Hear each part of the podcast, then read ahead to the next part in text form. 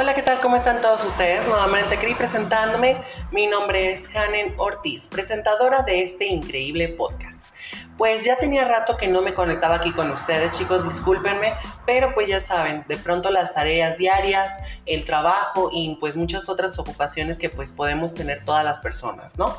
Pero pues esto no nos va a impedir que sigamos con este increíble proyecto para que todos ustedes sigan escuchándonos aquí a todo volumen. Entonces, sin más que decir, comenzamos.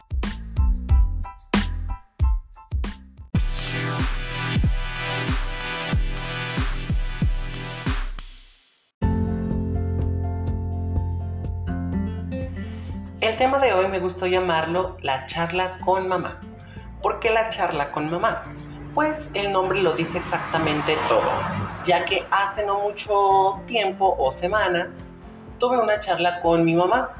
Esa charla trató del cómo ella asimiló pues obviamente mi, mi salida del closet o al momento todavía más difícil cuando le dije, ¿sabes qué? Comenzaría a, transicionar, eh, que poco a poco fue como, fue gradualmente, no fue como de la noche a la mañana, obviamente ya se los había platicado en los podcasts anteriores. Todo ha sido un tanto gradualmente para ¿Esto para qué? Para que fuese más fácil para mí, pues obviamente para mi familia, la gente que me rodea, porque yo sé que es un tema un tanto desconocido para muchos. Para los que son conocidos está mm, mal explicado, son temas eh, con mal rollo. ¿Por qué? Porque mucha gente pues ahora sí que lo, lo interpreta a su gusto y manera. Entonces pues esta charla fue bastante emotiva para mí ¿Por qué? Porque pues obviamente estoy tocando un tema bastante delicado pues con mi mamá, la procreadora de mi vida. Entonces, pues sí es un poco difícil hablar con ella así como de, oye, ¿qué pensaste? ¿Qué sentiste? ¿Por qué esto? ¿Por qué aquello? ¿No? Pero lo hicimos, ¿por qué? Porque pues ya teníamos unas chelitas arriba, la verdad, las dos. Entonces se dio súper natural. ¿Cuáles fueron los puntos eh, más importantes que toqué con ella? Fueron unos puntos en específico que yo viví con ella en mi niñez.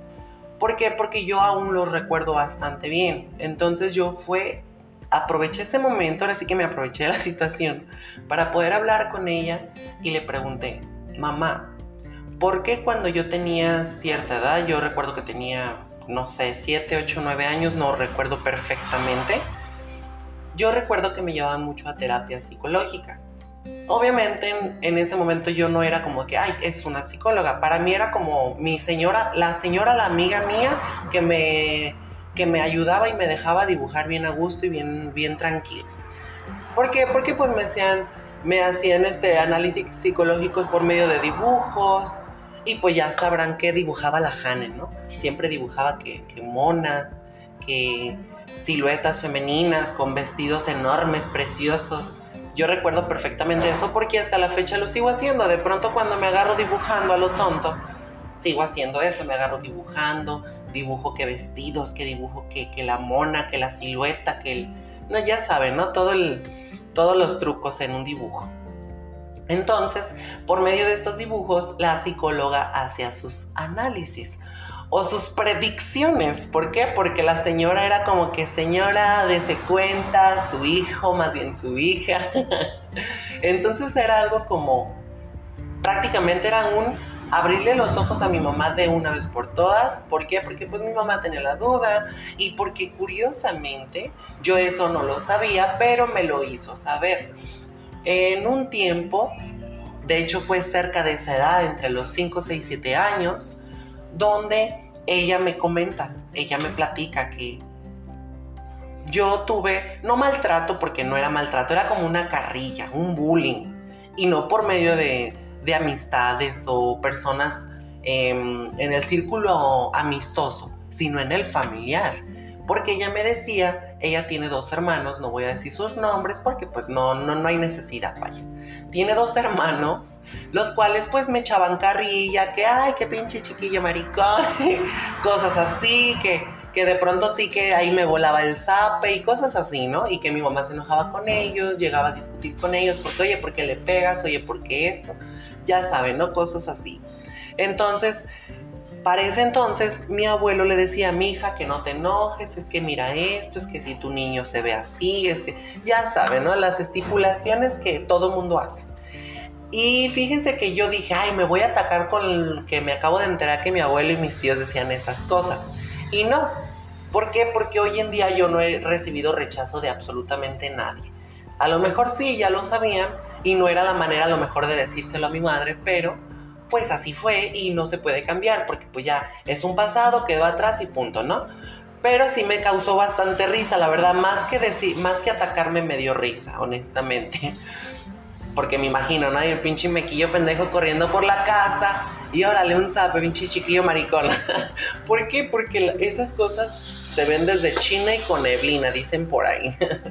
y disculpen los ruidos, pero estoy, eh, hoy estamos grabando desde mi local comercial, entonces pues pues pasan camiones, pasan motocicletas, pasan carros, mis vecinos ya están cerrando sus cortinas, entonces pues ya se imaginarán, pero bueno, entonces, pues esta fue la charla que tuve con mi mamá sobre ese tema y ya me dice, entonces, pues como me dijo tu abuelo esto, que pues mira, que te llevara, mínimo que para que me dijeran sí, sí o sí no, y así le dije, y ya hoy en día, pues yo le dije a mamá, le digo, mamá, digo, es que no es que te fueran a dar un diagnóstico de, ay, su hijo salió así, no.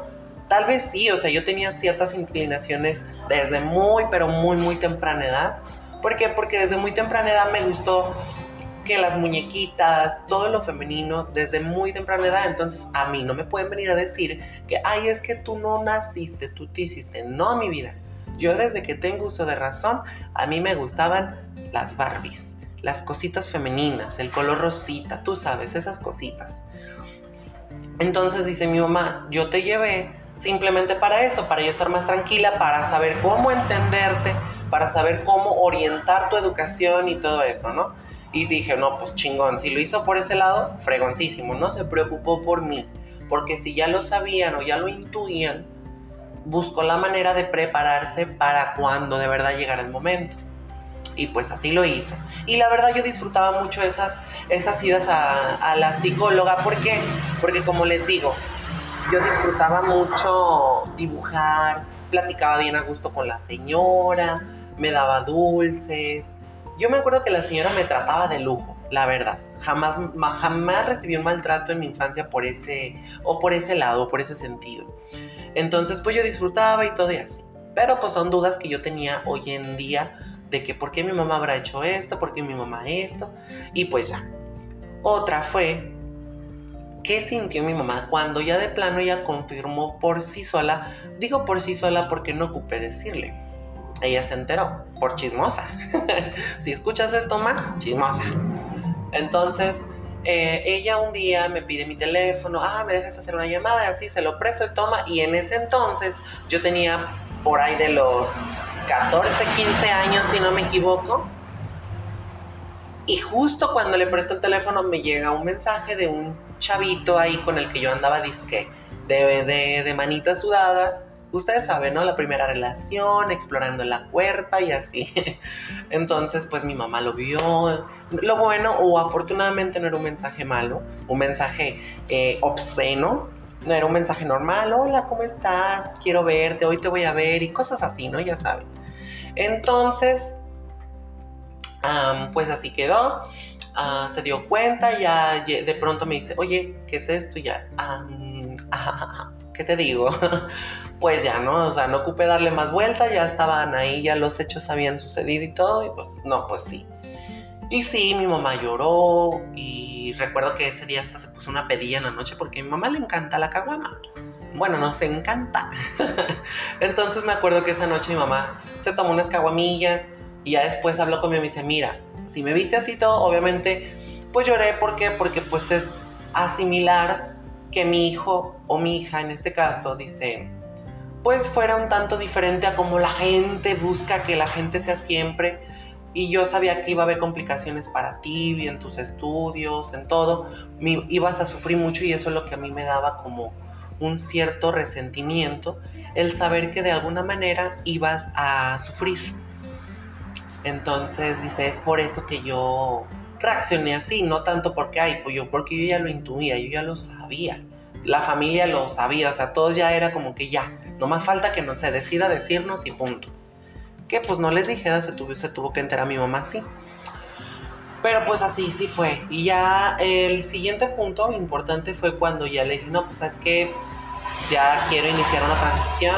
¿Por qué? Porque obviamente previo a esto, pues yo me estuve informando, leyendo, viendo documentales, vida de otras chicas trans, muchísimas cosas, ¿no? Porque no nada más es, ay, si me voy a meter la, me voy a meter los chochos ya para empezar a, a cambiar. No, todo lleva un proceso, todo lleva un cuidado es malo la automedicación, aunque lo hice, honestamente lo hice. ¿Por qué? Porque yo dije, no inventes, voy a crecer más, me voy a desarrollar más rápido masculinamente y no quiero eso. Entonces me automediqué, honestamente sí, pero también estoy súper segura de que no fue, en ese momento no me hice daño. ¿Por qué? Porque no fue mucho el tiempo que me automediqué. ¿Por qué? Porque enseguidita em, fui este me llevó una persona muy querida, cercana, con una endocrinóloga, ya me dieron un tratamiento, me hicieron exámenes de sangre y pues ahí empezó todo, todo, todo el joterío, ya sabes, así, todo el cambio. Entonces, pues el proceso fue así, mi mamá pues obviamente pues ya quisiese o no, pues me apoyó porque pues ya yo era una persona ya completamente razonable, ya tomaba mis propias decisiones, y pues me dijo, si es lo que te hace feliz y así vas a estar cómoda y no te va a importar que te señalen, que te juzguen, que esto, adelante. Tienes mi apoyo y obviamente cualquier cosa, pues aquí voy a estar para ti. Y pues yo sentí muy padre y más porque empecé a ver toda la reacción de mis, de mis seres queridos, mi círculo social y todo era muy aceptable. O sea, yo corrí con esa suerte de no, no sufrirle por el lado familiar o amigos. Claro, ya el, el compañerismo escolar fue otro pedo, que de hecho ya se los había contado. Pero pues ese es otro rollo, ¿no? Ese es otro tema. Entonces pues así fue, ya mi mamá lo asimiló. Y pues miren, lo único que yo les puedo decir, que hoy en día vivimos tan bien, tranquilos, somos súper felices, incluso hubo una temporada donde mi mamá me prestaba su ropa para que yo pudiera salir de, de fiesta, de antro, me decía, ay, mira, este está padrísimo, lo acabo de comprar, póntelo y cosas así, ¿no? Entonces yo, en lugar de crearme una enemiga como muchas otras chicas desafortunadamente se hacen con sus familiares, con sus papás, que en lugar de apoyarlos pues se vuelven casi sus peores enemigos, yo hice una amiga increíble, me la llevo súper bien con mi mamá, obviamente, ¿no? Como todo, siempre va a haber detalles padres e hijos, ¿por qué? Porque pues que hay que que por esto y por aquello siempre va a haber un detalle, pero eso es donde sea, con tu pareja, con tus amigos, con tus familiares, con todo. Siempre va a haber diferencias, porque cada cabeza es un mundo y siempre lo he dicho. Entonces, pues ese fue el tema que yo pues toqué con mi mamá y la verdad a mí se me hizo súper padre y más porque mientras platicábamos de ello estábamos risa y risa, con la cervecita, bien a gusto y pues la verdad disfruté mucho esa charla. Ya me hacía falta platicárselas porque pues les estoy hablando que esta charla hace ya más de un mes y medio, porque yo aquí con ustedes ya tenía casi dos meses que no me, que no me presentaba aquí nuevamente con ustedes. Una disculpa, pero espero poder hacerlo más seguido. Así lo tenga que hacer aquí con ruido, desmadre y todo, no importa. El chiste es darles contenido, darles historias, darles... Em, estas historias vivenciales, reales, para que ustedes puedan comprender si en algún momento de su vida, ya sea sus hijos, hijas, eh, primos, primas, sobrinos, sobrinas, quien sea de su círculo cercano, llega a tener un momento donde pues o sale de closet o quiere transicionar y todo eso, ustedes sepan cómo orientarlos, cómo apoyarlos, porque créanmelo, no es nada malo, esto no es absolutamente nada malo. No le hacemos mal a nadie, al contrario, mucha de la gente que me conoce sabe lo respetuosa que yo soy, lo atenta que soy cuando se requiere de mi atención, entonces la gente sabe la calidad de persona que soy y por algo en el círculo social donde siempre me he estado manejando, soy bien, bien son, soy muy bienvenida, entonces lo he disfrutado, lo he disfrutado demasiado. Entonces no tengo nada de qué quejar. Y pues quería darles este pequeño, este pequeño story time, porque pues así lo veo como un momento de historia, trama, ya sabes, cosas de trans. Y pues nada, ¿no? Entonces, Pues nos vemos en el siguiente capítulo, que espero que no sea muy lejos, porque sí me pasé de lanza esta vez. Espero que no sea muy lejos, pero pues aquí voy a estar con todos ustedes. Les recuerdo, mi nombre es Hanen Ortiz, presentadora oficial de este podcast Cosas de Trans. ¿Para qué? Pues para que estés al tanto y a la sintonía de todo lo que se vive en esta, en esta bella comunidad. Entonces nos vemos en la próxima. Les mando un fuerte beso, un abrazo. No olviden suscribirse, no olviden compartir, no olviden seguirme en redes sociales, Facebook, Instagram y YouTube, porque quiero hacer este podcast en vivo, o sea, quiero estarlo haciendo online. Entonces, pues para eso requiero el apoyo de todos ustedes. Yo sé que lo voy a tener porque son súper, súper bonitas personas conmigo siempre. Entonces, un besito, un abrazo y nos vemos en el próximo podcast.